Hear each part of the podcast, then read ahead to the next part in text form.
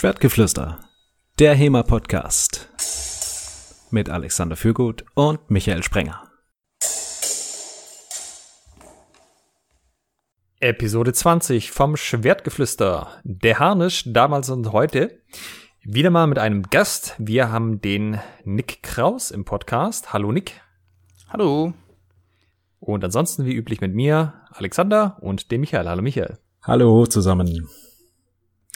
Äh, das ist ganz interessant, wie das dazu, äh, also wie das zustande kam, dass wir den Nick jetzt im Podcast haben. Und zwar habe ich über Facebook eine Frage zu Harnischen gestellt, die dann auch tatsächlich beantwortet wurde von den Leuten. Und dann kam von einem der Wunsch auf, hey, ihr könntet doch mal eine Folge zum Harnisch machen, Harnischfechten, sowas in der Art. Und prompt kamen dann auch Leute, die dem Ganzen zugestimmt haben und auch Vorschläge gemacht haben, wen man da denn zu fragen könnte. Ein Name, der gefallen ist, war der Nick, der auch fleißig selber mitdiskutiert hat und äh, sinnvolle Antworten auf die Frage geliefert hat, die ich gestellt habe.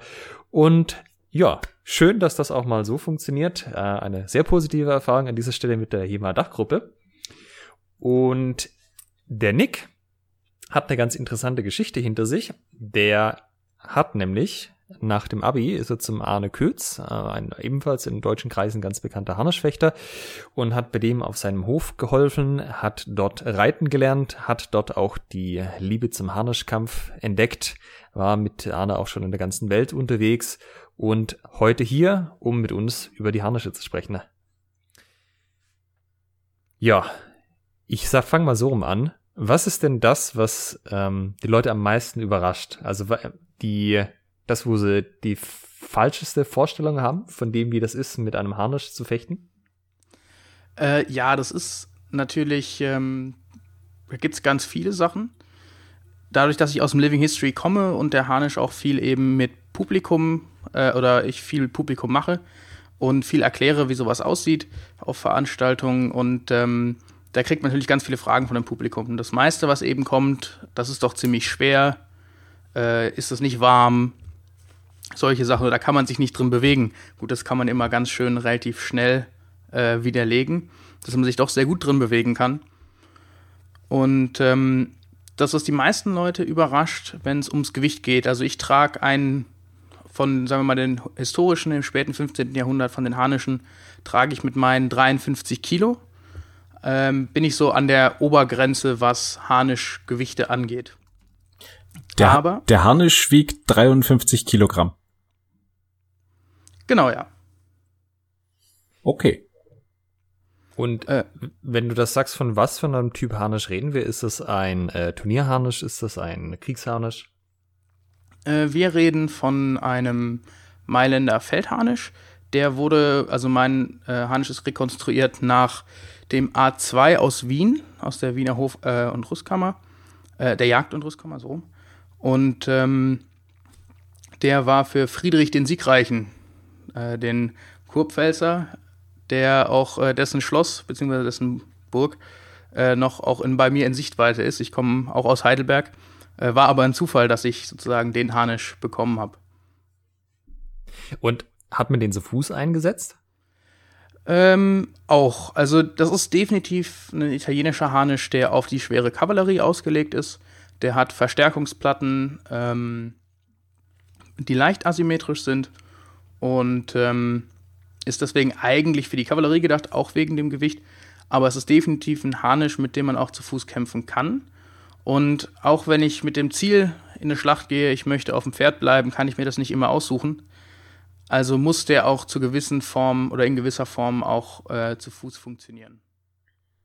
Was sind die, ähm, wie soll ich sagen, die Grenzen diese, diese, also ne, du sagtest ja mit den 53 Kilo ist ja schon am oberen Ende. In welchem Bereich überhaupt bewegen sich Harnische?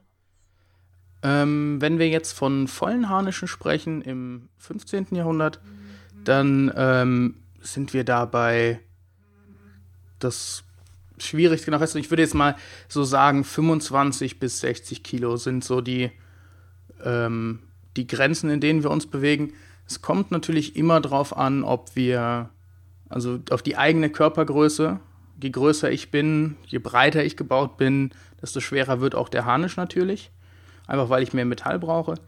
Ähm, und es kommt ein bisschen auf den Stil, also oder ein bisschen relativ viel auf den Stil der Rüstung an, auch in welchem ähm, sozialen Stand ich mich bewege mit meinem Harnisch. Ich glaube, wir sollten noch für die Leute, die den Nick noch nie gesehen haben, äh, wenn die hören, Harnisch äh, über 50 Kilo, haben die wahrscheinlich jetzt gerade so ein Bild von Arnold Schwarzenegger in seinen besten Zeiten vor sich. Äh, kannst du vielleicht einfach nur kurz sagen, wie groß du ungefähr bist, dass die Leute da einen Eindruck kriegen? Ja, also ich bin 1,88 groß. Ähm, bin etwas, äh, bin jetzt nicht unbedingt der dünnste, bin aber relativ äh, breiter gebaut in der Richtung, komme aber aus dem Reiten und aus dem Fechten.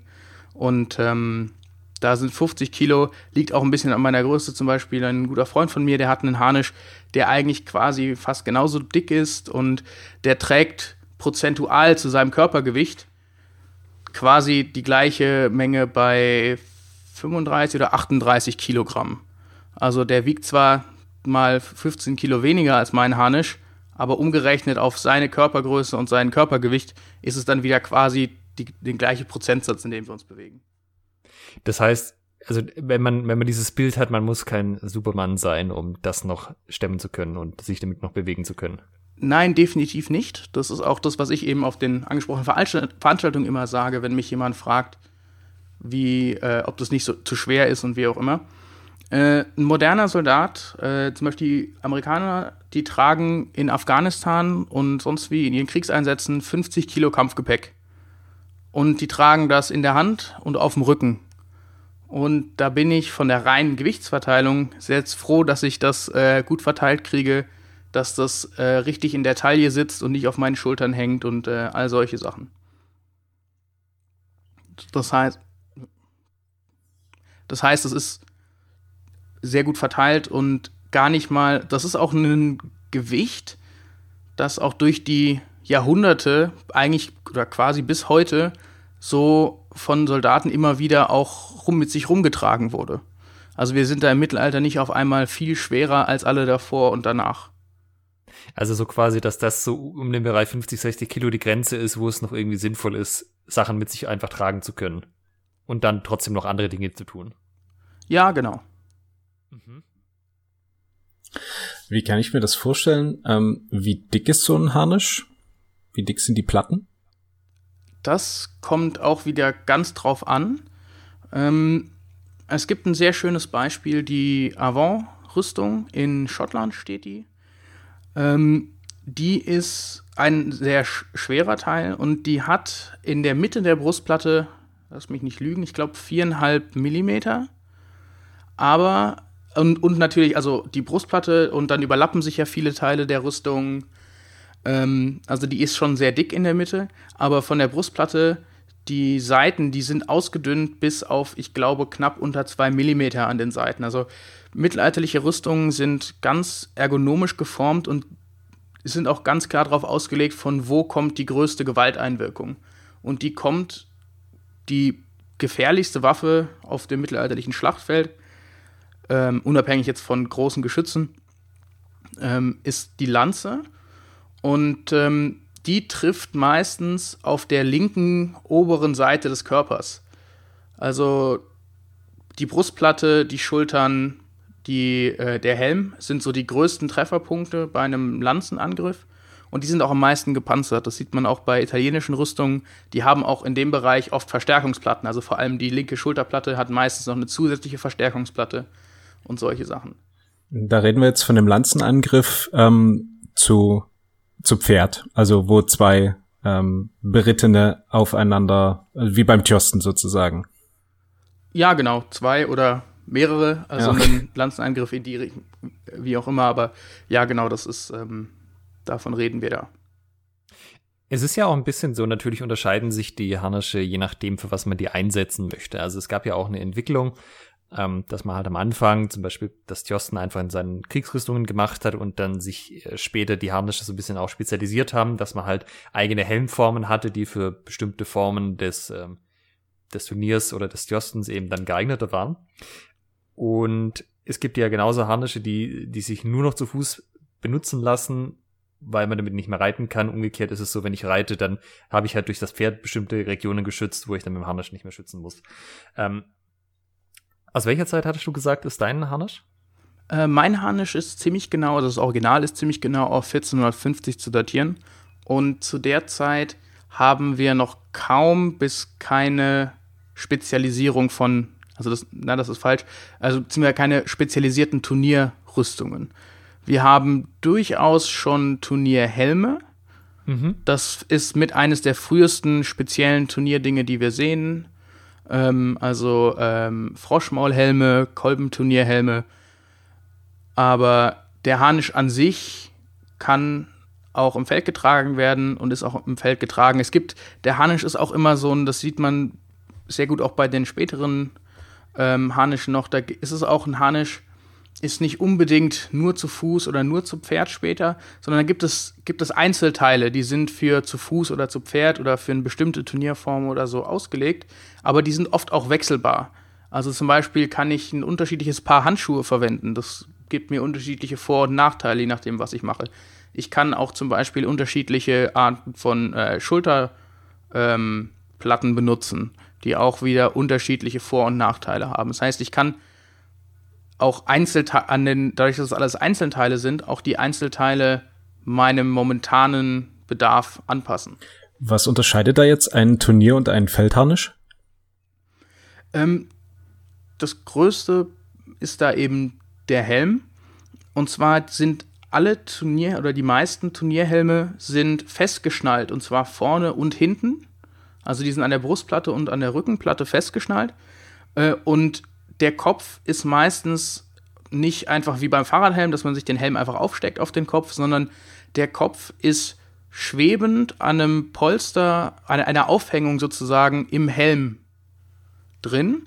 Das heißt, dieser Helm wirkt quasi wie einen Stiffneck von den, äh, äh, vom Rettungsdienst, dass sich der Kopf, dass man keinen Schleudertrauma kriegt, dass der Kopf innen nicht gegen den, den Helm schlägt bei einem, bei einem äh, Lanzentreffer oder beim vom Pferd fallen, sondern dass der Helm sozusagen im, äh, der Kopf im Helm nochmal aufgehängt ist.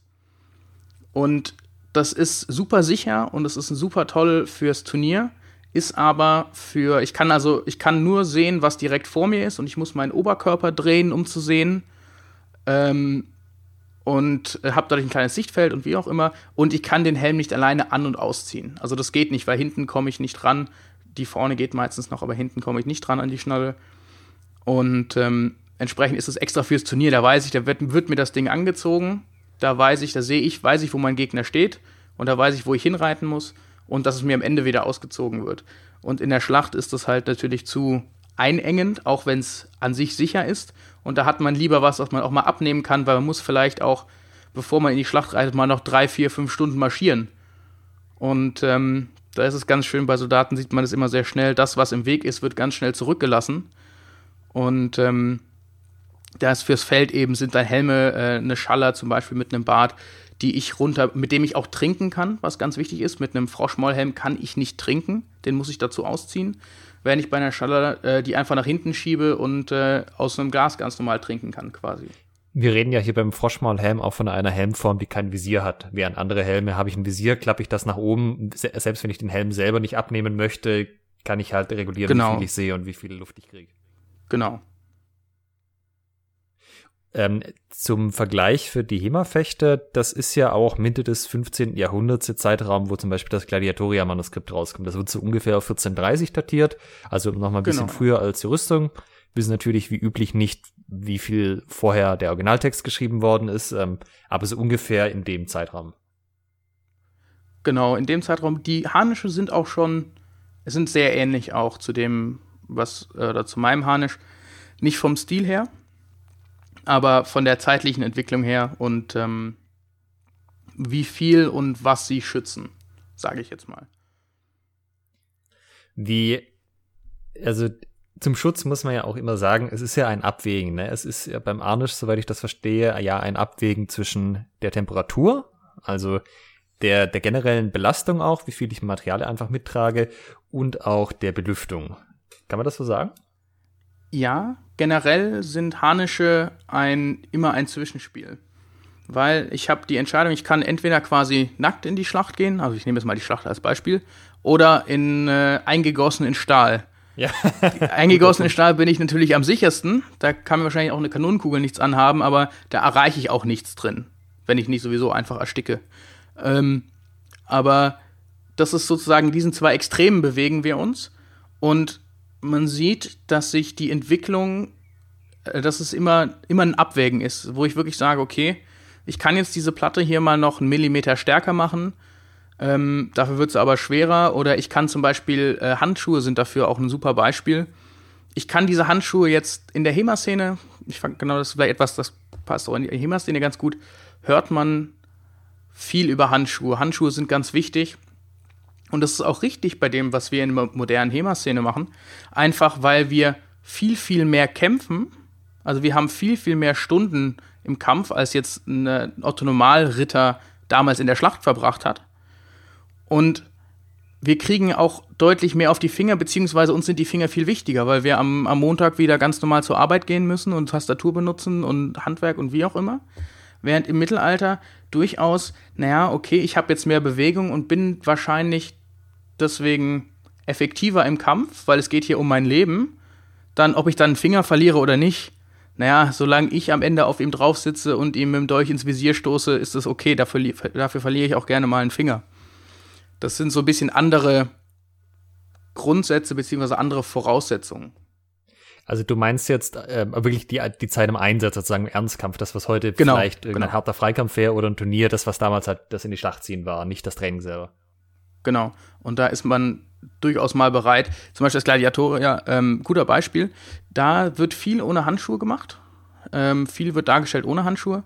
Das ist ein ganz spannendes, auch ein riesiger Diskurs darüber. Aber das sehen wir immer wieder, dass Handschuhe weggelassen werden, explizit auch in, ähm, in Kämpfen, damit man eine bessere Kontrolle über die Waffe hat. Also man sagt sich, okay, ich nehme jetzt das Risiko ein, dass mir am Ende von dem Kampf ein Finger fehlt. Dafür sind meine Chancen insgesamt zu gewinnen vielleicht besser. Und das würden also, wir natürlich heutzutage nicht mehr machen. Also nur um einen Turniersieg zu machen, würde ich nicht zwei Finger opfern.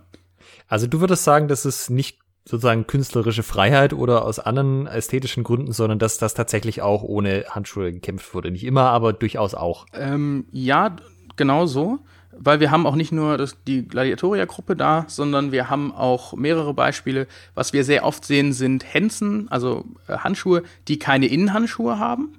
Also wo das Schwert komplett mit nackter Hand gegriffen wird, wo der Handschuh selber, ähm, also der Stahl direkt über der Haut sitzt zum Beispiel. Also auch eben äh, Schwerter gegriffen werden mit nackter Hand explizit.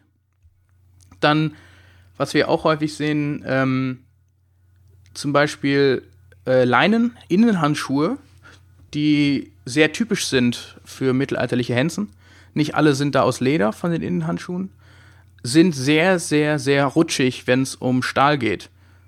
Im Halbschwert, also wenn ich mit zum Beispiel mit meinen äh, Hänsen, die sind mit Leinen gefüttert, wenn ich da wirklich mit scharfem Schwert und Harnisch fechten würde, würde ich dafür lieber die Hänsen ausziehen, als die mit diesen Handschuhen zu verwenden.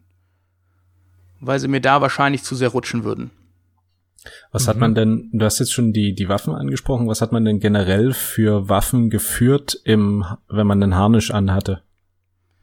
Ähm, das Typische, was, was wir sehr gut immer sagen können, man hat eigentlich immer ein Schwert und ein Dolch dabei gehabt, oder quasi immer. Ähm, weil die sind super einfach mit sich rumzutragen, die sind nicht im Weg und es sind super sinnvolle ähm, Backup-Waffen.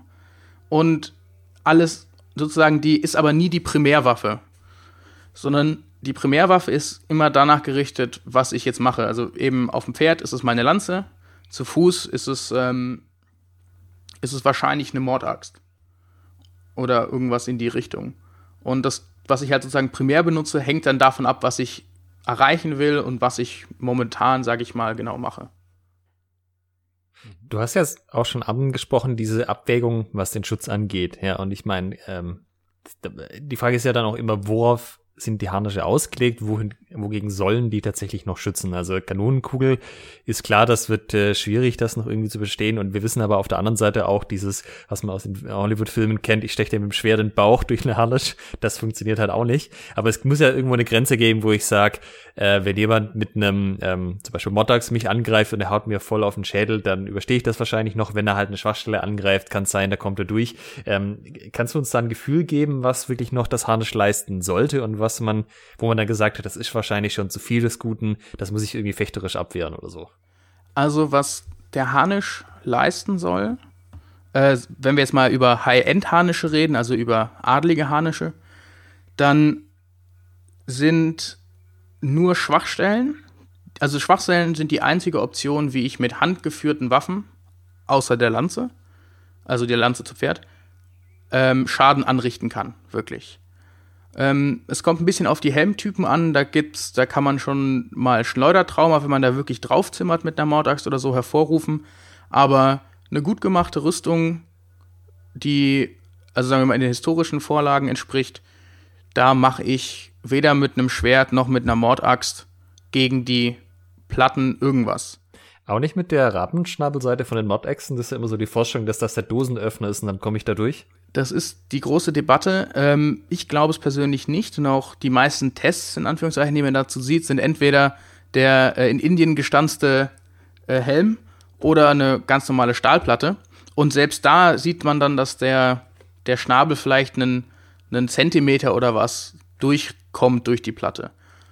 Und ähm, ich glaube, das hat viel mehr mit, äh, mit einer Druckkombination zu tun, also dass ich mehr Druck ausüben kann, mehr Kraft übertragen auf einen einzelnen Punkt. Und es ist natürlich viel besser gegen Kettengeflecht, das stimmt. Und man darf auch nicht vergessen, nicht alle auf dem mittelalterlichen Schlachtfeld sind High-End ausgerüstet. Mhm. Und ähm, also Hämmer, die, die Hammerseiten von diesen ganzen Schnäbeln sind meiner Meinung nach, wenn ich wirklich jemandem wehtun möchte, ohne dass ich durch die Rüstung durchkomme, sind Hämmer da deutlich äh, praktischer, sage ich mal. Okay. Wie bist du denn zu deinem Harnisch gekommen? Das war eine lustige Geschichte. Und zwar saßen wir in England, in äh, Carisbrooke, äh, auf der Isle of Wight, für ein Turnier, das wir dort hatten. Da habe ich äh, Bodencrew gemacht. Arne ist getjostet und ähm, da saßen wir abends im, im Trailer sozusagen und ähm, haben uns halt unterhalten und der Arne und noch ein Freund meinten, na, du brauchst jetzt unbedingt mal einen Harnisch. Also, ja, hm, schön, ja, ich weiß, ich hätte gern auch einen, aber den muss man erstmal bezahlen und bestellen und das Geld und sonst wie, weiß ich nicht, ob ich das momentan habe. Und dann ging das relativ zügig, dass der Arne meinte, ach, mein guter Freund der Wolfgang von der äh, Hofreitschule in Bückeburg, der hat da noch seinen alten Harnisch von St. Wendel, den er nicht mehr braucht und den versucht er schon ewig zu verkaufen. Der könnte dir passen. Dann sind wir dann, habe ich mich überreden lassen, sind wir da hochgefahren und ähm, dann hatte ich den anprobiert und dann hat der auch schon viel besser gepasst, als die beiden erwartet haben. Der Isaac war auch dabei, das ist sogar ein, äh, ähm, ein Plattner, professioneller. Und ähm, der hat mir den auch später dann auf mich dann genauer angepasst. Der meinte auch, mit dem Harnisch kann man auf jeden Fall arbeiten und der passt super für einen gebrauchten Harnisch. Entsprechend habe ich ihn auch relativ günstig bekommen. Und äh, da der Wolfgang den endlich loshaben wollte, hat er beim Arne ins Auto geladen und hat zu mir nur gesagt, das mit dem Preis, das regeln wir dann. Ich leihe den Harnisch jetzt mal meinem guten Freund, dem Arne. Und wenn er dann bei ihm liegt, dann gucken wir einfach weiter. Und so hatte ich den pra quasi schon in der Hand und dann ähm, war es dann auch zu witzig, sage ich mal, als dass ich äh, den irgendwie hätte wieder zurückgeben können. Jetzt wollen natürlich alle unsere Hörer wissen, was ist denn günstig für einen Harnisch? Ähm, ich habe ihn in dem Sinne sehr günstig bekommen, weil äh, der eben nicht speziell für mich gemacht wurde. Ich habe bezahlt äh, 10.000 Euro dafür, so wie ich ihn gesehen habe. Und ich habe rund nochmal jetzt zweieinhalb bis 3.000 Euro in Anpassungen und zusätzliche Sachen und solche Sachen reingesteckt. Und das ist wirklich günstig. Also wenn ich mir überlege, der Arne zum Beispiel, der hat jetzt insgesamt, gut, beim Arne ist es noch ein bisschen anders, der hat mittlerweile vier Helme und äh, drei unterschiedliche Schulterteile und also Zusatzzeug auch. Der ist, der meinte, glaube ich mal, irgendwie bei 40.000 US-Dollar oder so. Puh, das ist eine ganze Menge Holz. Ja. Liebe Hörer, wenn euch HEMA zu billig geworden ist, fangt mit Harnischfechten an. Ja, das ist, es ist natürlich auch die große Schwierigkeit, warum es so wenige Leute im Harnisch gibt oder auch so wenige Leute in historischen Harnischen da ist halt HEMA vergleichsweise wirklich echt easy für Einsteiger. Da kommt man mit 500, 600 Euro richtig, richtig weit. Und mit dem Geld komme ich im Harnischfechten leider nicht weit. Aber das Problem ist halt, ich brauche halt ein Handwerksprodukt, das auf mich maßgefertigt ist. Weil, wenn, auch wenn eine Fechtjacke in, ich meine, man liest es oft genug in HEMA-Foren, die Fechtjacke, die passt nicht wirklich und ich kann die Arme nicht so gut bewegen, wie ich es eigentlich gerne hätte und also Sachen. Und wenn ich mir das jetzt sozusagen in Stahl vorstelle, da funktionieren Konfektionsgrößen erst recht nicht. Die mittelalterliche Zivilmode wie auch die Harnischmode ist extrem abhängig von, ähm, von einer eng ange also angepasst auf die jeweilige Person. Und das kostet heutzutage Geld, wie es auch damals viel Geld gekostet hat.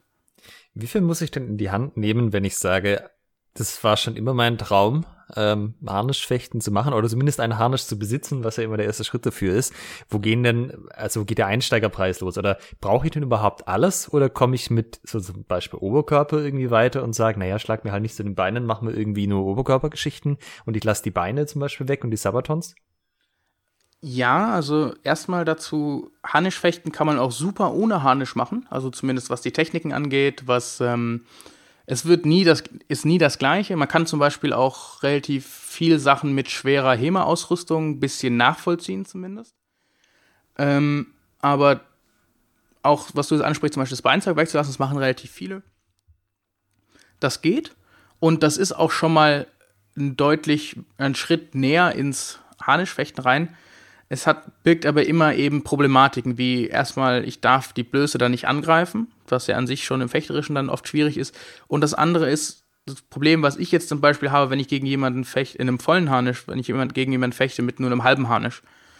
Auch wenn ich jemandem nicht wehtun möchte, passiert das mal ganz leicht, weil der Harnisch hat Ecken, Kanten, äh, herausstehende Teile. Also das ist zum Beispiel, was die, äh, die Kniekacheln, die um die Kniekehle herumreichen, sind zum Beispiel super gefährlich, wenn man ungerüstet ist. Da bleibt man super leicht hängen und all solche Sachen. Oder äh, das vor allem ist das bei Leuten, die, ähm, sagen wir mal, in schwerer HEMA-Ausrüstung trainieren, wo dann, äh, wo ich mit einem gerüsteten Ellenbogen jemandem schon ohne Probleme das Brustbein brechen möchte, nur wenn ich mich umdrehe, weil ich ihn nicht richtig gesehen habe oder so. Also das ist schon, deswegen ist es immer schwierig, da so ein, ja, sowas zu finden, aber es geht auf jeden Fall. Und zum Thema Einstiegspreis kommt es auch wieder ganz drauf an, was man haben möchte und was man machen möchte. Ich kann zum Beispiel ähm, einen eher sozial eher tiefere Harnisch kaufen, also es ist eben nicht unbedingt ein Ritter oder einen hohen Adligen, sondern einen, einen knechtischen Harnisch. Die kriegt man schon oder komm, kriegt man schon deutlich günstiger zusammen. Auch da kommt es darauf an, welche Qualität möchte ich haben. Wenn ich natürlich Harnischfecht mal machen möchte, um es mal auszuprobieren, dann kann man auch mit was günstigem das machen. Dann kommt man vielleicht auch mit 5, 6, 7.000 Euro schon relativ weit. Aber man muss sich immer im Klaren sein, you pay what you get. Und je weniger ich bezahle, desto weniger kriege ich auch, sage ich jetzt mal. Ähm, das heißt, so ganz günstige Angebote, wie man es manchmal kennt aus Osteuropa, wo dann für 2000 Euro ein Harnisch angeboten wird. Klar, mit dem kann ich auch was machen, aber der wird nicht so passen, wie ein historischer Harnisch das, das tun sollte. Und entsprechend habe ich auch ganz andere Probleme, weil dann muss ich mich immer fragen, diese Technik funktioniert nicht. Funktioniert die nicht, weil die Technik nicht funktioniert oder weil mein Harnisch einfach nicht richtig passt oder nicht so gebaut ist wie ein historischer? Ich, dadurch, dass ich halt in der Qualität nach unten gehe, schaffe ich mir Probleme, die nicht historisch sind, die ich dann wiederum mit modernen, also schaffe ich mir moderne Probleme, die ich mit modernen Lösungen löse. Und dann kann ich über die historische Problematik nicht mehr viel aussagen. Wir sind jetzt auch schon fast in dem Thread, den ich auf Facebook eröffnet hatte. Da würde ich auch nachher gerne noch mit dir drauf eingehen, aber ich möchte noch zwei Fragen vorher stellen. Ähm, wie schwierig ist es wirklich, Luft zu kriegen im Harnisch, wenn man das Visier zu hat und wie warm ist es wirklich? Das ist, glaube ich, auch so was, immer schwer nachzuvollziehen ist, wenn man es nicht selber macht und äh, die ganzen HEMA-Fechter schon, ah, ich kriege ja schon unter der Fechtmaske kaum Luft. Wie ist das erst, wenn ich dann einen richtigen Helm auf habe? Also eine Fechtmaske, also man darf sich, also äh, einen Helm, wie ich ihn jetzt trage, gibt es natürlich auch Unterschiede je nach Modell, aber so wie ich ihn jetzt trage, ich trage ein Grand Bassinet, das ist vorne und hinten festgeschnallt. Das hat einen relativ gut, gutes äh, Visier zum Atmen. Dadurch, dass es für einen Fußkampf ausgelegt ist, das Visier, das hat halt sehr viele Löcher. Und damit kann man relativ gut atmen. Aber ich würde sagen, wir reden von dem Zehnfachen, was so Leute sagen an, also wenn man sich die Fechtmaske vorstellt, ungefähr das Zehnfache an schlechter Luft und äh, zu wenig Luft. Ein ganz großes Problem, und das ist auch wirklich, das, ähm, das unterschätzt man am Anfang sehr, ist Klaustrophobie. Auch Leute, die nicht per se klaustrophobisch bin, also bin ich eigentlich überhaupt nicht. Aber ähm, in Moskau habe ich das sehr stark gemerkt. Man ist unter vollkommener Anstrengung, man kriegt keine Luft, man sieht nichts, man hört nichts. Und das Allerschlimmste, ich kann den Helm nicht alleine auf, abziehen. Und auch in Moskau, weil es halt ein Turnier war, war der Helm auch zugeschraubt. Also auch das Visier war zugeschraubt. Aus Sicherheitsgründen. Und das heißt, es wird auch nicht besser. Ich kann auch nicht einfach mal die Maske abziehen und in die Ecke werfen, sondern ich bin auf andere Leute angewiesen, dass die mir das Ding ausziehen. Und das ist ein sehr schwieriges Gefühl. Also das ist wirklich klaustrophobisch und das kann man sich abtrainieren. Aber es passiert, es ist immer die Gefahr, dass es auch wiederkommt. Also da gibt es auch viele von den sehr erfahrenen Leuten, die haben das immer mal wieder, vor allem wenn es einen schweren Treffer gab oder ähnliche Sachen, dass man wirklich dann kurz in dieses Klaustrophobie-Ding zurückfällt, auch weil man eben keine Luft bekommt. Und ähm, das ist mit das größte Problem und das Hitze kann ein großes Problem sein, wobei man Hitze deutlich besser regulieren kann. Mhm. Weil Hitze auch bei ähm, 38, 39 Grad habe ich, war ich schon unterwegs im Harnisch. Das ist sehr, sehr anstrengend und das, das verbraucht viel mehr Kraft als bei 20 Grad. Alleine das im Harnisch sein, weil es eben so viel, ähm, so viel wärmer ist. Aber wenn ich genug Wasser trinke, wenn ich mich setzen kann und wenn ich Schatten habe, ist es machbar. Auf lange Zeit äh, sage ich jetzt mal, äh, zu fechten, wird dann schon schwierig. Aber das ist, das große Problem ist eigentlich in der Sonne stehen ohne Wind, sage ich mal. Mhm. Und solange auch der, solange ich nicht kämpfe und ich den Helm nicht aufhab, ist es auch gar nicht so schlimm. Wirklich schlimm wird es dann wieder, wenn der Helm auf ist und der Helm sich aufheizt und man sozusagen mit geschlossenem Visier in der Sonne steht für längere Zeit ohne Wind. Das ist so die große Gefahr bei der Hitze man sieht ja auch auf vielen ähm, Darstellungen von Schlachten, gerade wenn die Leute Schaller aufhaben, dass sie einfach das Visier offen haben, wo man sich ja auch vielleicht denkt, sind die bescheuert, jetzt haben die schon einen Helm auf und klappen sie das Visier hoch in der Schlacht, wo ja jederzeit ein Bolzen kommen kann. Aber das ist ja wahrscheinlich auch genau das. Das ist genau das, was ich auch vorhin meinte mit diesem Feldharnisch oder Turnierharnisch.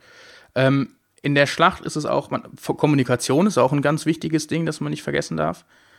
Äh, und Sicht da, wo viele Leute wirklich sagen, oder man sieht auch viele Schlachtabbildungen von Leuten mit Eisenhut, die haben gar kein Visier, also teilweise, oder schriftliche Quellen, ähm, gibt es, glaube ich, wenn ich mich nicht irre, bei Chrissy ist das, glaube ich, wo einer der, der Könige dann von sich von seinem ähm, aus einem seiner Gefolge einen Eisenhut leiht und sein, äh, sein Bastinett ablegt, weil er zu wenig sieht. Und dann lieber, damit er mehr sieht und besser atmen kann und besser kommandieren kann, setzt er lieber einen Helm auf, der gar kein Visier hat und Gesichtsschutz. Also auch so ein, wenn ich jetzt isoliert werde von meinen restlichen Reitern, dann bringt es mir auch nicht viel, dass ich einen Harnisch anhabe, weil wenn genug Gegner um mich rumstehen, die finden irgendwo die Lücke. Ja, quasi. Es ist halt dieses Abwägen, dass ich sage, okay, wie gefährlich ist es wirklich? Und auch man darf moderne Sicherheitsrichtlinien oder äh, Bedürfnisse da nicht unbedingt mit reinpacken.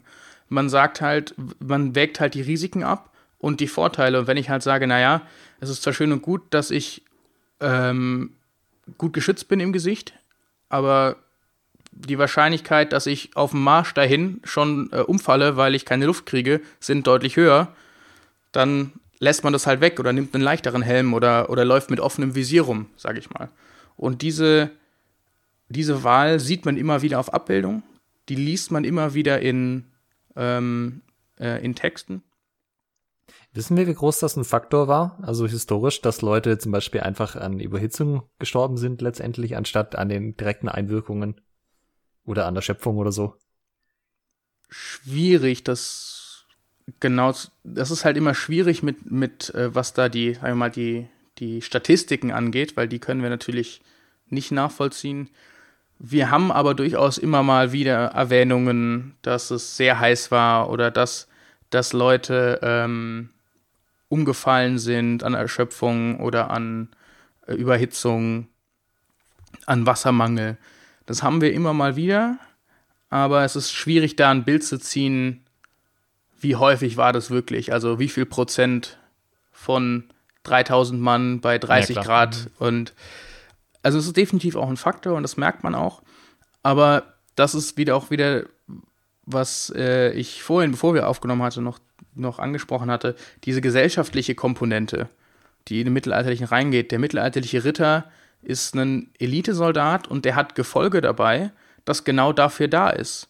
Die sind dafür da, das Pferd ihn anzurüsten, die Pferde zu rüsten, zu gucken, dass der mit Wasser und Essen versorgt ist.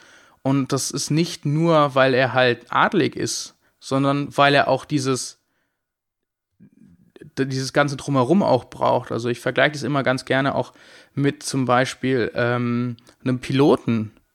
Der Pilot, der ist alleine auch aufgeschmissen. Der braucht in der Basis auch einen am Flughafen, auch einen, der ihm das Flugzeug auftankt, der ihn rauswinkt, der äh, ihm den Wetterbericht gibt, der all solche Sachen. Und so ist es auch mit dem Ritter. Das ist keiner, der alleine sozusagen agiert, sondern der ist immer auch abhängig von dem, was da sonst noch mit dabei ist. Jetzt haben wir ähm, recht viel über den Harnisch damals gesprochen, also die Variante Turnier und Feldharnisch. Ähm, jetzt hast du ja heute einen Harnisch. Was machst du eigentlich damit? Was mache ich damit? Ähm, mein Versuch ist es, so viel historische Sachen zu, damit zu machen wie möglich. Ähm, und zwar, also ich komme ja auch aus dem Living History, wie angesprochen. Das heißt, ähm, so bin ich auch in die ganze Fechtszene eigentlich erst reingekommen. Also ich komme sozusagen von der Living History Szene und nicht von der Fechterszene. Ähm, und ähm, deswegen mache ich mit dem Harnisch Veranstaltungen. Das kann sein, dass ich den auf einer Veranstaltung einfach nur ausgebreitet liegen habe und den Leuten was drüber erzähle, dass ich äh, eine Vorführung mache, wo ich halt Technik zeige oder wie kämpft man gegen den Harnisch oder wie bewegt man sich im Harnisch, solche Sachen. Ähm, dann auch viel Sparring und Techniktraining, also im HEMA-Kontext. Wenn du sagst viel, kannst du das mal in x Mal also, pro Woche umrechnen? äh, pro Woche gar nicht, das ist das Problem. Und zwar, dadurch, dass wir so wenige Harnische haben, ist es unglaublich schwierig, regelmäßiges Training mit jemandem zu machen. Ich habe noch relativ viel Glück, dass ich bei ähm, Arne eben zwei Leute habe, die auch einen Harnisch haben und die auch gerne fechten und äh, mit denen ich das dann auch machen kann. Aber wenn alles gut läuft, komme ich alle sechs, acht Wochen zu einem Training im Harnisch. Okay, und, und trägt na, man den dann dazwischen, um sich ans Gewicht zu gewöhnen, dass man nicht aus der Übung kommt? Das wäre sinnvoll, ja. Aber das Problem auch am Harnisch ist immer, es ist schwierig, damit zu Hause rumzusitzen, weil das ist Stahl und der, man ist breiter, als man gewohnt ist. Man bleibt auch immer überall hängen. Und es muss mich auch immer jemand anrüsten. Das ist auch immer dieses Problem bei, wir treffen uns mal zu ein bisschen Fechten, ist da ganz schwierig mit Harnisch, weil ich brauche pro Person jemanden extra zum Anziehen. Also man kann sich auch untereinander anziehen, aber dann wird es deutlich schwieriger und deutlich ähm, länger, dauert es deutlich länger noch man muss halt, man braucht halt jemanden, der einen anzieht und dann dauert das mal eine halbe, dreiviertel Stunde. Zum Beispiel auf dem Harnisch. Anziehen. Ja, ja, genau. Okay. Also das kommt auch drauf an, wie ich anfange. Ich muss einen Harnisch kann ich zum Beispiel nicht über moderner Kleidung tragen, sondern ich brauche mittelalterliche Kleidung dafür. Äh, zumindest einen Rüstwams brauche ich. Das muss richtig an den Körper angepasst sein. Das ist quasi ein Korsett, das getragen wird, das den Rücken stabilisiert und äh, eben diese Taillenform hervorruft, damit der Harnisch mir auch in der Taille sitzt. Also diese Wespentaillen, die man immer sieht auf, äh, äh, bei Originalen, die hatten die Leute nicht einfach so, sondern die haben die sich zurechtgeschnürt, weil dann sitzt der Harnisch auch richtig, das Gewicht wird richtig verteilt und solche Sachen. Und alleine die Klamotte kann schon mal fünf bis zehn Minuten dauern, bis ich die sozusagen anhab und dann das Kettenzeug, habe ich das schon an, habe ich das noch nicht an. Das kommt ganz drauf an, wo ich sozusagen starte. Okay, ich habe als Trainer ähm, im historischen Fechten immer so den Witz, dass es die schlimmste halbe Stunde ist, bis die Leute ihre äh, volle Fechtausrüstung angezogen haben, inklusive Jacke und so weiter. Es dauert in Wahrheit nur fünf Minuten, aber es kommt dann irgendwie wieder eine halbe Stunde vor. Genau, und das Problem ist auch, je mehr Leute ich habe, die in Harnisch, wenn man zu zweit ist, geht es ganz gut, weil dann setzt man sich in denselben Raum oder auf dieselbe Wiese und wird halt angerüstet und dann kommt man, kann man sehr gut einschätzen, wie lange braucht der andere jetzt, wie lange ähm, brauche ich noch. Aber auf dem Hannischfecht-Symposium zum Beispiel, was der Arne ausrichtet, sind wir dann teilweise 30 Gerüstete. Und da ist die Anrüstzeit auf eine Stunde festgelegt und bestimmt 15 Prozent der Leute kommen immer noch zu spät. Und nicht, weil die irgendwie, äh, also weil sie nicht den Arsch nicht hochkriegen, sondern einfach, weil das unglaublich schwierig ist, das abzuschätzen und dann wird man einem meisten geholfen von Leuten, die kennen die Rüstung nicht. Ja, wenn ich jemanden habe, der hat mich 20 Mal angezogen, und ich habe alles vorbereitet, ich habe mein Kettenhemd schon an und die Unterklamotten schon an, dann ist das auch mal in einer Viertelstunde oder zehn Minuten erledigt, wenn man sich ranhält. Aber jemand, der die Rüstung noch nie in der Hand gehabt hat, der braucht vielleicht 35, 40 Minuten. Und da ist es ganz schwierig, weil dann ist es auch oft so, dass nicht genug Leute da sind, die helfen können beim Anrüsten. Und äh, es ist so ein Chaos, es ist nicht so viel Platz, dass jetzt jeder seinen eigenen Raum kriegt, quasi, und dann fehlt, ist noch mal was im Auto oder dann ist da was nicht richtig. Dann muss man, irgendwer hat sich, ist ein Niet gerissen und dann muss der noch schnell in die Schmiede und der kriegt dann noch schnell einen neuen Niet da reingehämmert und also noch schnell Sachen. in die Schmiede? Ja, Arne hat auf seinem äh, Grundstück auch eine Schmiede, wo der Isaac arbeitet als Plattner. Das ist sehr praktisch für so ein Event, weil da die ganzen kleinen Reparaturen direkt vor Ort quasi gemacht werden können. Was, äh, was sind das dann für, für Events? Also ich habe jetzt mitbekommen, ihr geht dann schon richtig wie damals auch ähm, zu Pferd aufeinander los. Ja, genau. Also ähm, das ist das, wo ich, warum ich zum Arne gegangen bin, äh, um das zu lernen quasi, weil ich eben, wie gesagt, alles mit dem mittelalterlichen Harnisch machen wollte, was man damals gemacht hat. Ähm, und da auch zu Pferd, also das ähm, machen wir auch eben Rossfechten, also nicht nur der Tjost, sondern auch Melees und ähnliches, wo wirklich, äh, also Rossfechten, was man in den vielen, vielen, in fast allen unseren äh, mittelalterlichen Quellen findet zum, äh, zum historischen Fechten, sind auch fast immer berittene Quellen mit drin. Und an denen arbeiten wir genauso. Und das ist natürlich nochmal eine zusätzliche Nummer auch, äh, weil die Dressur, also das Reiterliche, unglaublich anspruchsvoll ist, um das auf diesem Level auch zu können. Und leider, leider ist das Reiterliche viel, viel schwieriger zu lernen als das Fechterische. Ähm, auf der einen Seite mal, weil das Reiterliche viel, viel mehr Geld kostet und auch zeitlich deutlich intensiver ist und viel langsamere, langsameren Lernfortschritt hat. Aber äh, das ist immer so die, die mittelalterliche heilige Dreifaltigkeit, und zwar das ist das, das Reiten, das Fechten und das Tanzen. Weil die alle gleiche Muskelgruppen, die gleichen ähm, Prinzipien und solcherlei Sachen ansteuern. Das ist alles so ein, so ein großes Konglomerat. Und ähm, in der mittelalterlichen, also was wir aus den Fechtquellen kennen, die, ähm, die Reit berittenen Techniken, die sind super hilfreich auch fürs Reiten. Also wie die Technik aufgebaut ist, hilft sie dir auch, das entsprechend Reiterliche mit dieser Technik auszuführen. Also das ist nichts Einzelstehendes, sondern das ist was Verbundenes. Das ähm, ist so ein gesellschaftlicher Teil, warum ich äh, meine Idee ist oder mein Ziel ist, so viel wie möglich zu machen im Harnisch, weil es einen, weil es ist so ein so ein Zusammenspiel, das den Menschen im Mittelalter einfach deutlich klarer war zwischen, ähm, ich meine, das fängt an, wenn man heutzutage jemandem Fechten unterrichtet, dass man mit dem Laufen eigentlich anfängt. Wie ist ein mittelalterlicher Mensch gelaufen? Weil ein Talhofer erklärt uns nicht, wie man läuft. Der geht halt davon aus, dass man so läuft, wie man damals gelaufen ist. Aber wir laufen halt heutzutage anders. Wir benutzen unseren Körper ganz anders und haben vielleicht auch ein ganz anderes Verständnis und Kontrolle über unseren Körper. Und wenn man diese, diese drei Sachen, die es im Fechten dann eigentlich gibt, also Harnischfechten, Bloßfechten und Rossfechten, wenn man die alle drei auch dann zusammennimmt, ergibt es auch als System Sinn, dass man weil viele Sachen sind eben übertragbar aus dem Bloßfechten und oder viele Grundsteine werden dann in Bloßfechten gelegt und dann ins Harnischfechten übertragen und zum Beispiel im Harnischfechten merkt man erst, wie wichtig gewisse Körperhaltungen sind, die recht eindeutig gezeichnet werden. Also die Anspannung, wie, ist, wie ist, steht der Oberkörper und solche Sachen. Weil zum Beispiel, wenn ich äh, ohne Oberkörperspannung eine Technik im Harnisch mache, falle ich einfach um. Weil ich so ein Übergewicht habe und so ein zusätzliches Gewicht, dass ich das nicht einfach so irgendwie noch mich da durchmogeln kann, sondern ich muss es quasi richtig machen, sonst geht's ganz schön schief und das gleiche auch beritten. Wir wissen natürlich auch, ähm, Pferde ist auch so ein sehr günstiges Hobby. Das passt quasi wunderbar zum Harnisch zusammen.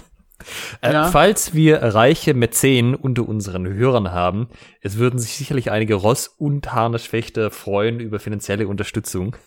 Oh ja, das immer. Das immer. Ähm, vielleicht wäre es jetzt ein guter Moment, nochmal zurückzugehen. Also den Thread ja. auf Facebook, den ich eröffnet hatte, äh, da, da hatte ich eine Frage zu den Buhurt-Rüstungen, also das moderne Buhurt Battle of Nations auch genannt. Und zwar waren die doch recht günstig zu haben. Also ich hatte ja auch damit gerechnet, für einen Harnisch, für einen guten gibt man sicherlich eine fünfstellige Summe aus, aber die hatten schon Sachen, die sahen für 5.000, 6.000 Euro ganz gut aus. Und ja, das ist, würde ich denken, das, was heute wahrscheinlich die meisten Leute im Harnisch machen. Äh, aber da gibt es auch Kritik dran, sowohl was die Form der Harnische angeht, als auch die Herstellung und so weiter. Ähm, magst du einfach nochmal kurz erklären, was, was da so die Unterschiede sind? Also wa warum das, was jetzt modern im Behurt gemacht wird, also was das ist und warum das vielleicht jetzt nicht das Allerhistorischste ist? Ja, also der Behurt ist erstmal ähm, eine moderne Sportart. Das muss man so ganz klar sagen.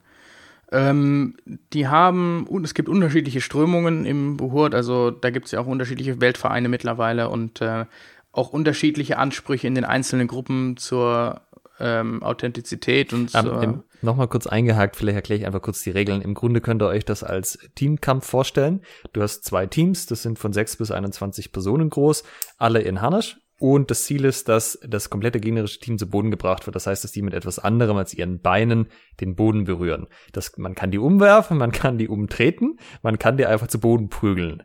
Oder auch technische werfen, wenn man das möchte. Man darf allerdings seine Waffe nicht loslassen und äh, deshalb nicht so richtig mit den Händen greifen, aber man darf irgendwo einen Arm einhaken oder einen Gegner runterziehen. Das ist ganz nett, weil die Leute sind ja farbkodiert durch ihre Waffenröcke und so und es scheppert ordentlich und die Leute tun sich ordentlich weh dabei. Jetzt. Genau, also ich, es ist ein super cooler Sport. Ich war auch schon bei, ich habe auch viele Freunde aus der Richtung und war auch bei ein paar Events auch schon dabei. Ähm, es ist halt leider nicht historisch und da gibt es unterschiedliche Strömungen, die das mehr oder weniger behaupten. Und äh, bei denen sind Rüstungen halt auch Verschleißobjekte. Alleine weil die so viel und mit so viel Gewalt und so durchgängig was abkriegen, dass da auch so ein Helm nach drei Saisons halt einfach durch ist. Und das kann sich halt kein Mensch leisten, einen Helm für anderthalbtausend Euro alle zwei Jahre neu zu kaufen. Ähm, und ähm, viel, was, was deren Taktik ist, um den Preis runterzubringen, ist, sie benutzen frühere Harnische, meist Ende 14., Anfang 15. Jahrhundert. Die sind noch deutlich einfacher. Da kann ich noch ähm, äh, ein Code of Plates tragen, also eine relativ einfach gehaltene Brigantine mit einzelnen Metallplatten. Die kann man heutzutage natürlich einfach äh, mit der CNC-Fräse ausschneiden und aufnieten. Ähm, und die Formen sind noch etwas einfacher und die Harnische sind nicht so kompliziert, schützen aber auch noch nicht so gut. Das ist im Buhurt gar nicht mal das Problem, weil ich keine Stiche habe, sondern ich habe nur Schläge und es wird viel kompensiert durch ähm, Polsterung. Und das sehen wir in historischen Harnischen eigentlich gar nicht. Also das Polsterung unter der Metallplatte sozusagen. Genau. Das ist ja nicht ganz, das ist quasi un komplett untypisch ähm, für späte 15. Jahrhundert unter einem vollen Harnisch Polsterung zu tragen. Also vielleicht mal was, also was zwei, dreilagiges schon, es muss stabil sein, aber nichts, was wir jetzt als Polsterung interpretieren würden. Einfach deswegen, weil je weiter ich den, das Gewicht von meinen Extremitäten weg habe, desto schwieriger wird es mit der Balance. Und das ist so schon schwierig genug. Und was du auch angesprochen hattest, ist eben die Formgebung. die ist im 14. Jahrhundert auch noch etwas einfacher zu, zu machen. Ähm, aber die wird auch bei diesen günstigen Harnischen auch selten wirklich beachtet. Einfach weil man ein anderes Ziel hat, weil die historische Authentizität nicht wirklich wichtig ist, was ja auch in Ordnung ist für ihren Sport. Ähm, deswegen nimmt man da Abkürzungen. Und ähm, das geht, das kann man machen. Es wird aber eben im historischen Fechten kann das schwierig werden, ähm, weil ich die Techniken vielleicht gar nicht unbedingt anwenden kann, weil ich halt anderes Equipment trage. Also eine typische Kritik, die man immer wieder liest, ist, dass wenn du dir die historischen Quellen, die Harnische anschaust, auch die originalen Museen, die sind teilweise relativ schlank, relativ schmal. Ist ein bisschen halt, als würde man einem Tänzer jetzt eine Rüstung anziehen, wohingegen die Behurt-Rüstungen so ein bisschen nach Rugby-Spieler ansieht. Also sie sehen die Breite gehen die Leute, also ich habe das genau. schon live gesehen, auch wie die Leute sich umziehen. Das sind Leute, die relativ schlank sind. Zack, haben sie ihre Rüstungen, sehen die halt auch aus, als, äh, ja, als wären sie nochmal dreimal geschulterpolstert genau. worden. Ähm, ja, das ist auch wieder die, äh, wo wir aufs Reiten, Fechten und Tanzen zurückkommen, ähm, was meiner Meinung nach die, die quasi die Grundlage ist oder de, äh, für äh, den mittelalterlichen Kampf. Ähm, ist es wirklich, also wir reden auch, auch was die Körperstatur von ähm, Rittern oder so angeht. Das sind keine Bodybuilder im modernen Sinne, sondern das sind Tänzer, Reiter, Fechter. Die sind nicht unbedingt breit und das spiegelt sich auch in der Mode wieder und auch in den Rüstungen, aber es ist auch, diese Art Rüstungen zu bauen, ist auch ähm, biomechanisch sinnvoller. Weil eben je weiter ich sozusagen, je dicker ich werde, desto schwieriger wird's, desto schwieriger wird, also wenn man sich Rüstungen anguckt, die folgen ja ganz genau einzelnen Gelenken, einzelnen Muskeln teilweise. Und ähm, das verliere ich zum Beispiel auch bei günstigen Rüstungen. Diese genaue Anpassung. Das heißt, das, was die Leute letztendlich auch breit macht, ist sozusagen das, was du als äh, die zusätzliche Polsterung, die ein echter Harnisch nicht genau. hätte, sozusagen. Genau, die das halt sozusagen kompensiert, diese fehlende Passgenauigkeit, sage ich mal. Zum Beispiel, beim, das sieht man ganz typisch, ähm, als gutes Beispiel bei mir, wenn jemand meinen Armharnisch, sagen wir mal, einen halben Zentimeter tiefer annestelt, also nicht komplett zuzieht, wie es sein sollte, dann verliere ich bestimmt 10, 15 Zentimeter Range of Motion. Wegen diesem halben Zentimeter, Zentimeter. Weil dann sitzt die Platte nicht richtig, die verkeilt sich dann mit einer anderen und äh, dann ist alles nicht mehr so, wie es sein soll. Und auf einmal verliere ich unglaublich viel Bewegungsfreiheit. Und also das auch bei Anpassung von Harnischen habe ich das dann, als mein Harnisch wieder angepasst wurde, hat dann äh, der Isaac nimmt dann einen halben Zentimeter weg und sagt, probier es jetzt mal. Oh, auf einmal geht's. Also da geht es wirklich um teilweise Millimeter Spielräume. Das ist nicht immer so extrem und nicht bei allen Teilen, aber teilweise sind es wirklich so extrem kleine Spielräume, die über das Funktionieren und Nicht-Funktionieren von einem Harnisch sozusagen äh, entscheiden können. Und das merkt man natürlich in der Qualität auch. Jetzt haben wir ähm, schon, jetzt sind wir schon ein bisschen in das Detail reingegangen. Ähm, und du hast auch schon ein paar Fachbegriffe zum Thema Harnisch genannt, also zum, zum Aufbau. Ich glaube allerdings, dass nicht jeder unbedingt weiß, woraus so ein Harnisch überhaupt besteht. Ähm, könntest du noch einmal von oben nach unten erklären, was denn alles Teil eines Harnisches ist? Woraus besteht er überhaupt? Ja, mache ich. Ich gehe aber von unten nach oben, weil das ist nämlich, wie man ein Harnisch okay. anzieht. Äh, und Dafür auch, haben wir den Experten hier. Für die Reihenfolge ähm, Weil das ist auch, ähm, äh, so, da haben wir auch historische Quellen, wie man so einen Harnisch anzieht und äh, dass man den von unten zieht. Aber genau, also man hat äh, Sabatons, nennt sich das im äh, Französisch-Deutschen und Englischen eigentlich. Das sind die Panzerschuhe, ähm, eben für die Füße. Äh, dann die Beinschienen, beziehungsweise Greaves ist das englische Wort. Äh, ich bin leider in den englischen Fachwörtern deutlich besser als in den deutschen, muss ich sagen. Ähm, also sozusagen Beinröhren, da gibt es auch wieder unterschiedliche Arten, äh, je nach, nach Hundertzeit, Ort und äh, Geldbeutel quasi. Dann haben wir äh, äh, Rüstung für die, fürs obere Bein, also das sind die, die Creases. Ähm, das sind, beziehungsweise wobei die Creases eigentlich den Flügel meinen oder die Kniekachel mit dem Flügel, der sozusagen auch die, die Kniekehle schützt. Dann ähm, wenn wir den, äh, die Brustplatte, beziehungsweise das Ganze ist äh, im Deutschen ist der Krebs, weil der, äh, zumindest bei den späteren gotischen Harnischen, weil die etwas wie einen Krebs, beziehungsweise ähm, äh, also wie ein, wie ein Krebs aussehen, ein bisschen von der Formung. Und ähm, das, der besteht aus zwei Teilen. Der untere Teil ist ähm, die quasi die Bauchplatte und die obere die Brustplatte. Und ähm, dazu ganz spannend, die Brustplatte endet nämlich über der, äh, der Taille, also der Taille und nicht der Hüfte. Damit, weil die Taille ist auch mein Biegepunkt im Oberkörper. Und ähm, den muss ich sozusagen freilassen. Das heißt, die Brustplatte kann nicht tiefer gehen als meine Taille, sonst kann ich mich nicht mehr richtig bücken. Und äh, die Bauchplatte, die liegt dann die verbindet dann dazwischen, die geht sozusagen auch meistens verstärkt sie die Brustplatte noch so bis äh, aufs ähm, auf den Solar, bis über den Solarplexus quasi. Und ähm, ist das also der Kyros ist meistens schon mal zweiteilig. Ähm, und dann haben wir äh, ein ein Armharnisch der besteht auch je nach Bauart entweder aus separaten Teilen, also dass zum Beispiel die Unterarmröhre, die Oberarmröhre und die Ellenbogenkachel sind mit äh, Nesteln, also mit Schnüren quasi zusammengebunden und hängen frei. Oder sie sind mit Metall verbunden und sind zusammengenietet und äh, artikuliert nennt sich das, also mit sich verschiebenden Platten, um die Bewegungsfreiheit zu gewährleisten. Dann haben wir natürlich die, die Hänsen, also die Handschuhe. Ähm, und da gibt es auch wieder alles mögliche, teilweise ähm, wie gut die gepanzert sind oder wie schlecht die gepanzert sind.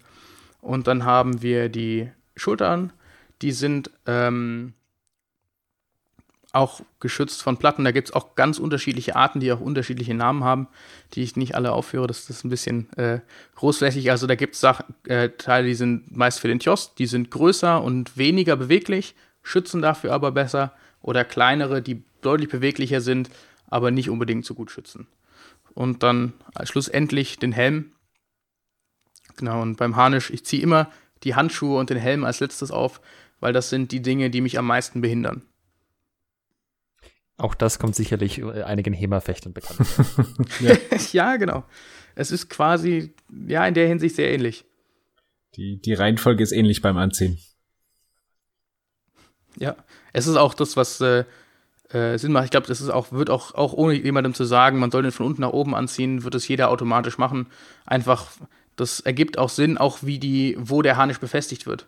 Dadurch, dass ja der Harnisch äh, Schichten sind, die sich einander überlappen, ist es ganz, ganz schwierig, den Kyras zuerst anzuziehen und dann die Beine festzunesteln. Weil da hängt ja der Kyras und äh, die v stimmt, die habe ich vergessen, die, ähm, das Geschübe, der Rock, also die, die Metallreifen, die sozusagen dann meine Hüfte und bis in den Schritt rein schützen, ähm, die hängen dann ja über den Beinen. Also sozusagen meine Beinrüstung hört 10 Zentimeter oder ja, doch quasi 10 Zentimeter unter dem Geschübe auf, dort unter dem Bauchreifen, damit da so eine Überlapp Überlappung entsteht.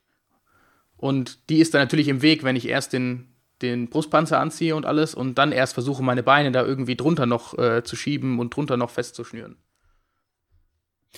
Du hast jetzt, also gerade auch, weil du das äh, mit den ähm, Schulterplatten erwähnt hast, das ist ja auch was, wo die ähm, Leute, die historischen Fechter, dann direkt denken, oh ja, Schulter oder Achsel genau genommen, schützen Blöße.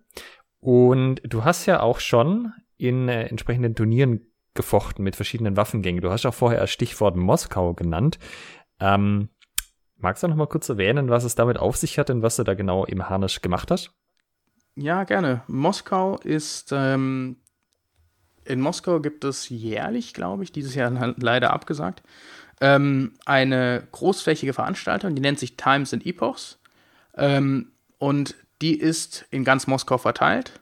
Die wird äh, hauptsächlich von der Stadt Moskau, selber so von der Regierung in Moskau bezahlt. Und da waren, als ich da war, 2019, waren dort, ich glaube, 7000, was ich gesagt bekomme, 7000 Renekter, weltweit.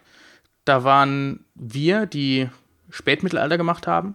Da waren Azteken, Inka, die extra aus Südamerika eingeflogen wurden. Äh, asiatische, also Japan, China, ähm, Napoleonik, äh, bis zum, äh, also von der Bronzezeit oder von der Steinzeit bis zum äh, äh, den afghanischen Kriegen in den 70er, 80er Jahren äh, alles dabei an Renectern. Und wir waren ein Teil dieser Veranstaltung mit dem Turnier von St. Georg. Äh, das war eine Woche lang, war das Tjost und Melees, also berittene äh, Turnier und ein Fußkampfturnier.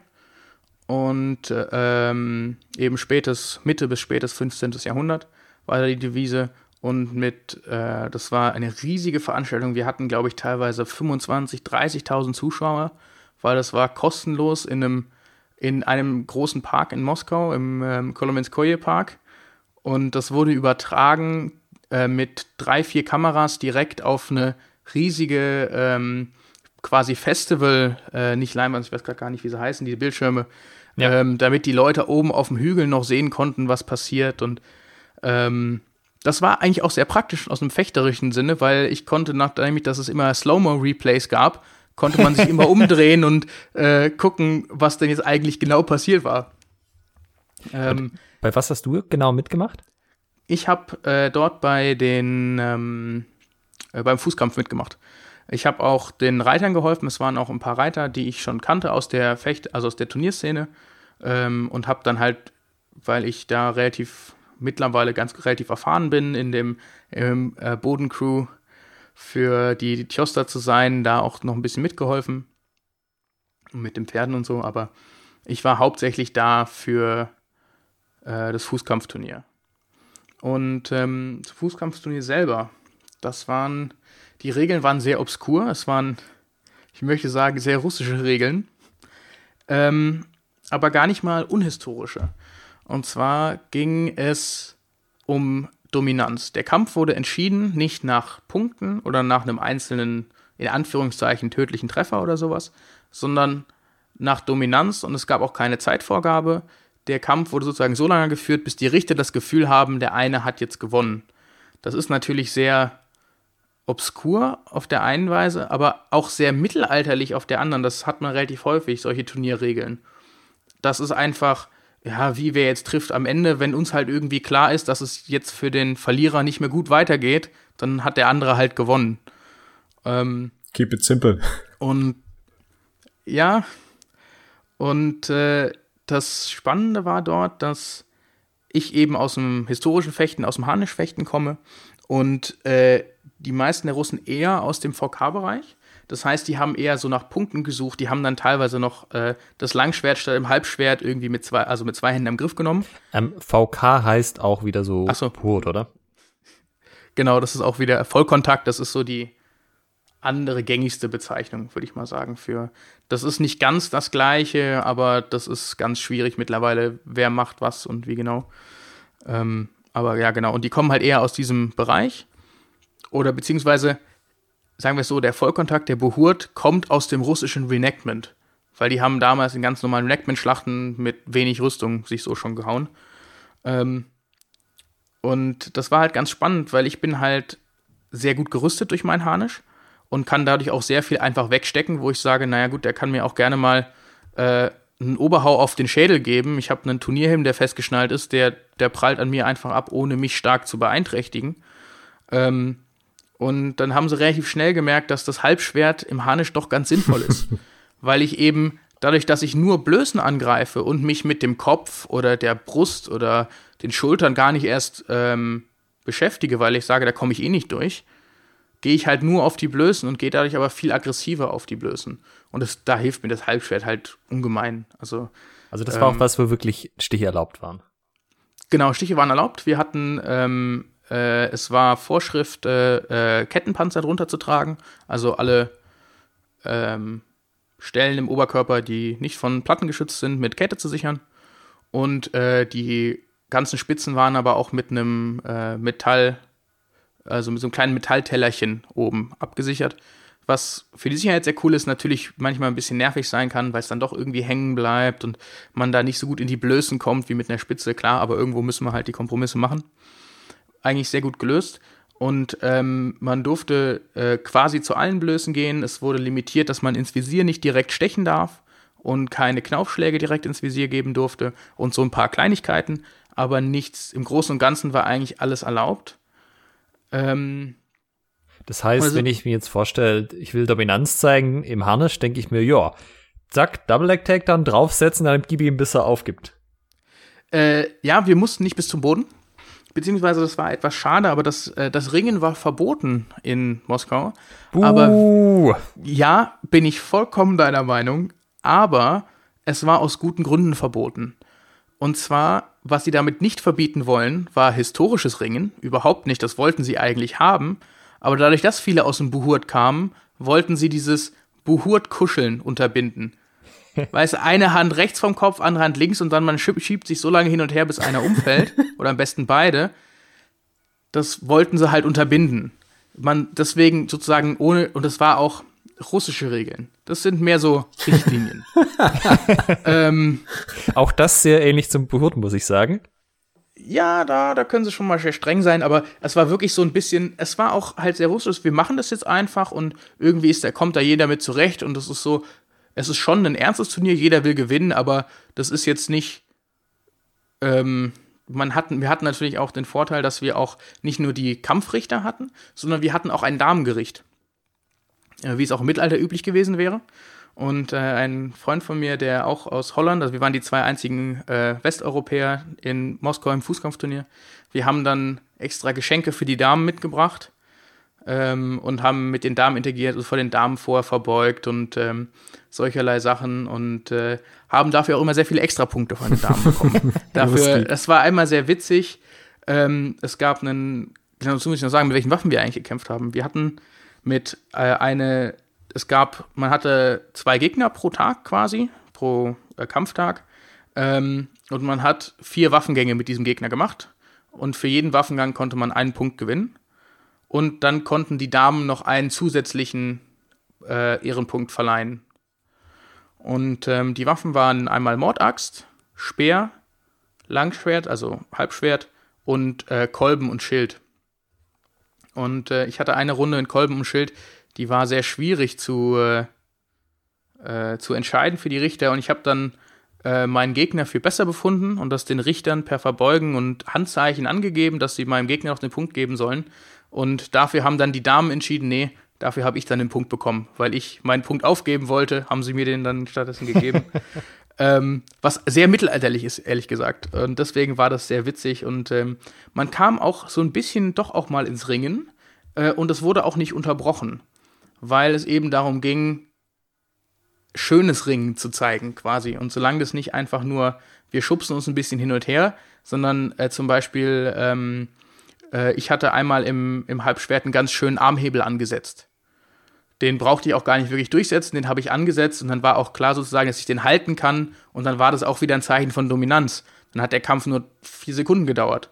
Aber deswegen war das auch eine ganz witzige ähm, so Kombination, die man auch im Sparring eigentlich sehr gut anwenden kann. Zumindest im Harnisch-Fechtsparring.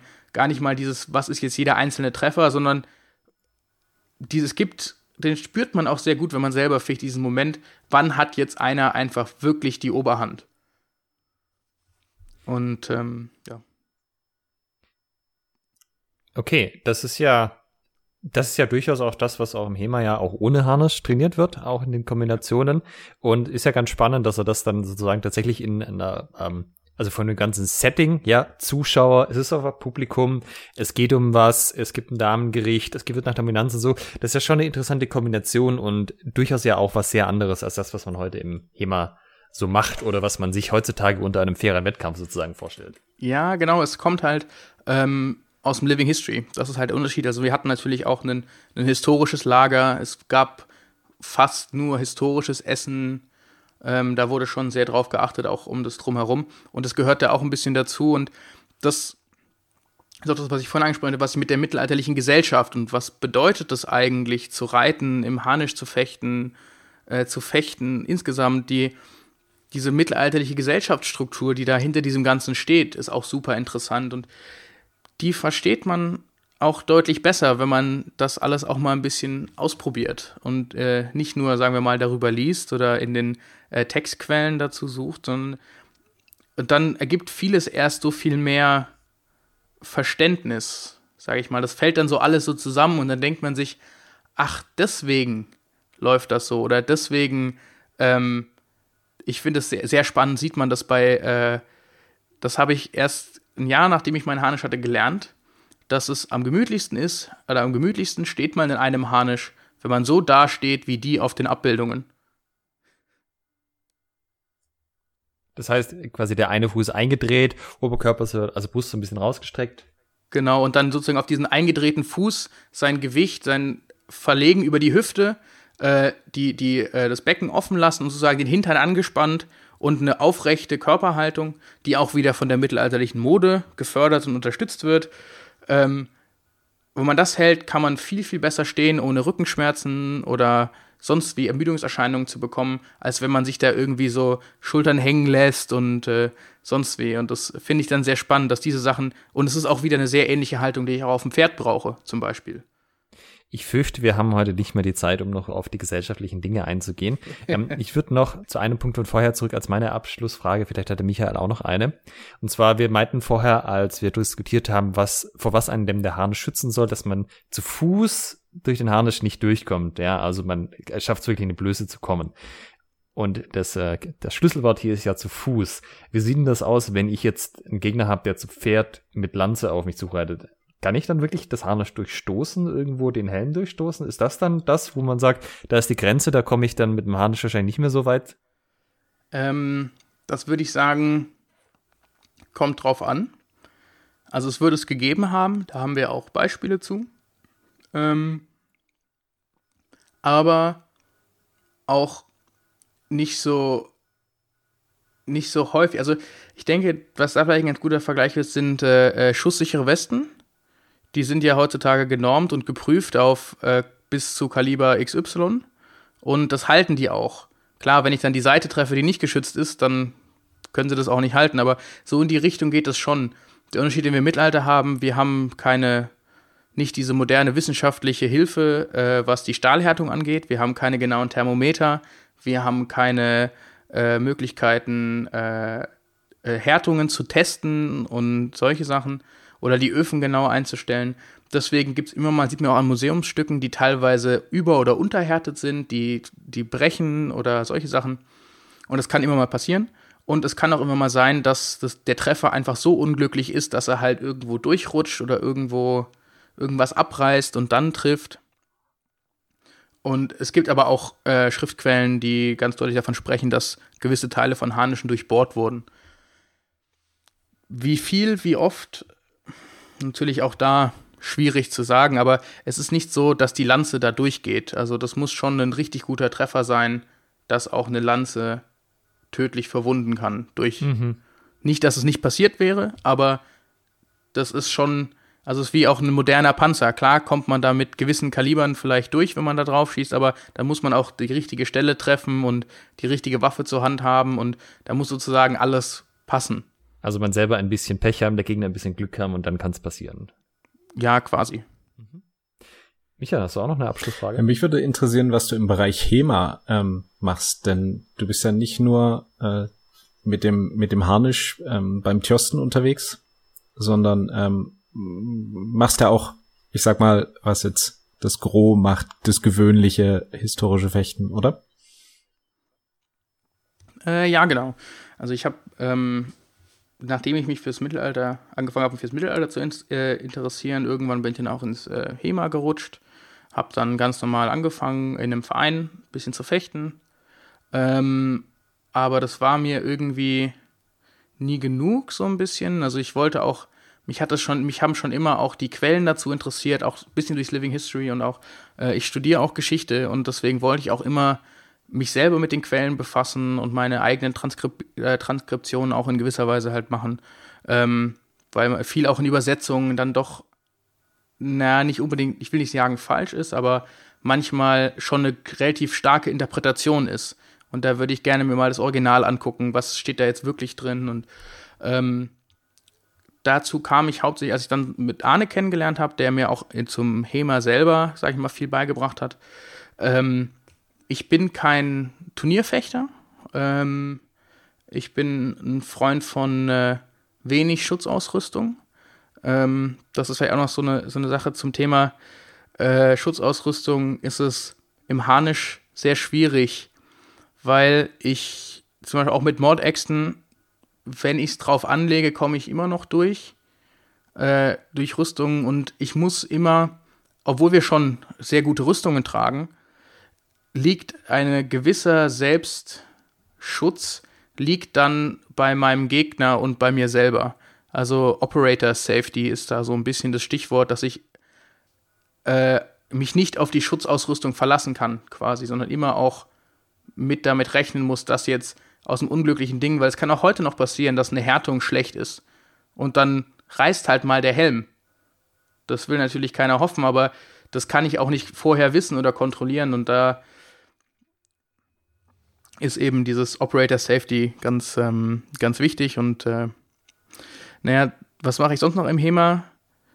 Äh, ich habe auch wieder so einen Zufall. Ich habe äh, mittlerweile eine eigene Fechtgruppe quasi. Ähm, wir sind an der Uni Mannheim, haben wir uns kurzfristig mit einem Kommilitonen, hatten uns, oh, es wäre doch cool, mal historisches Fechten an der Uni Mannheim anzubieten. Und wir wollen eh hier in der Gegend eine Trainingsgruppe haben, das wäre doch toll. Und eigentlich wollte ich nicht, nie wirklich unterrichten, sondern eigentlich halt nur Leute zum Fechten haben, aber das war ein bisschen utopisch, äh, dass äh, zufällige Studenten fechten können. Entsprechend musste dann doch irgendwer unterrichten. Und äh, so bin ich quasi zum Trainer will ich mal sagen, geworden. Und äh, dann ab und zu mal auch eben Seminare mittlerweile.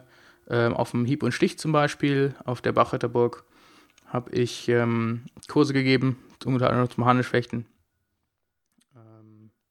Ja, und so dann eben das berittene Fechten und da halt sehr viel, also fast alles quasi über, über Arne, der auch so ein Hema-Urgestein ist, der noch aus den späten 90ern äh, da aus dem Reenactment in die HEMA-Szene gekommen ist, äh, wo man sich noch anhören hören muss, immer wieder damals, als es noch keine Quellen online gab.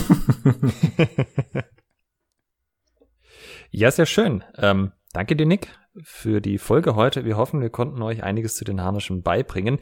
Ähm, ich habe viele Dinge gelernt, unter anderem auch dieser Arne, der klingt ja schon wie eine ziemlich coole Socke. Vielleicht machen wir den ja auch mal noch ein Gespräch. Ja, den sollten wir unbedingt noch mal in den Podcast holen, auf jeden Fall.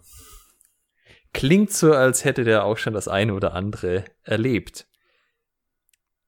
Ja, ihr findet den Nick an der Uni Mannheim, sofern da irgendwann mal wieder Fechten ähm, möglich ist. Wir drücken ja alle die Daumen, dass das mit Corona irgendwann noch besser wird.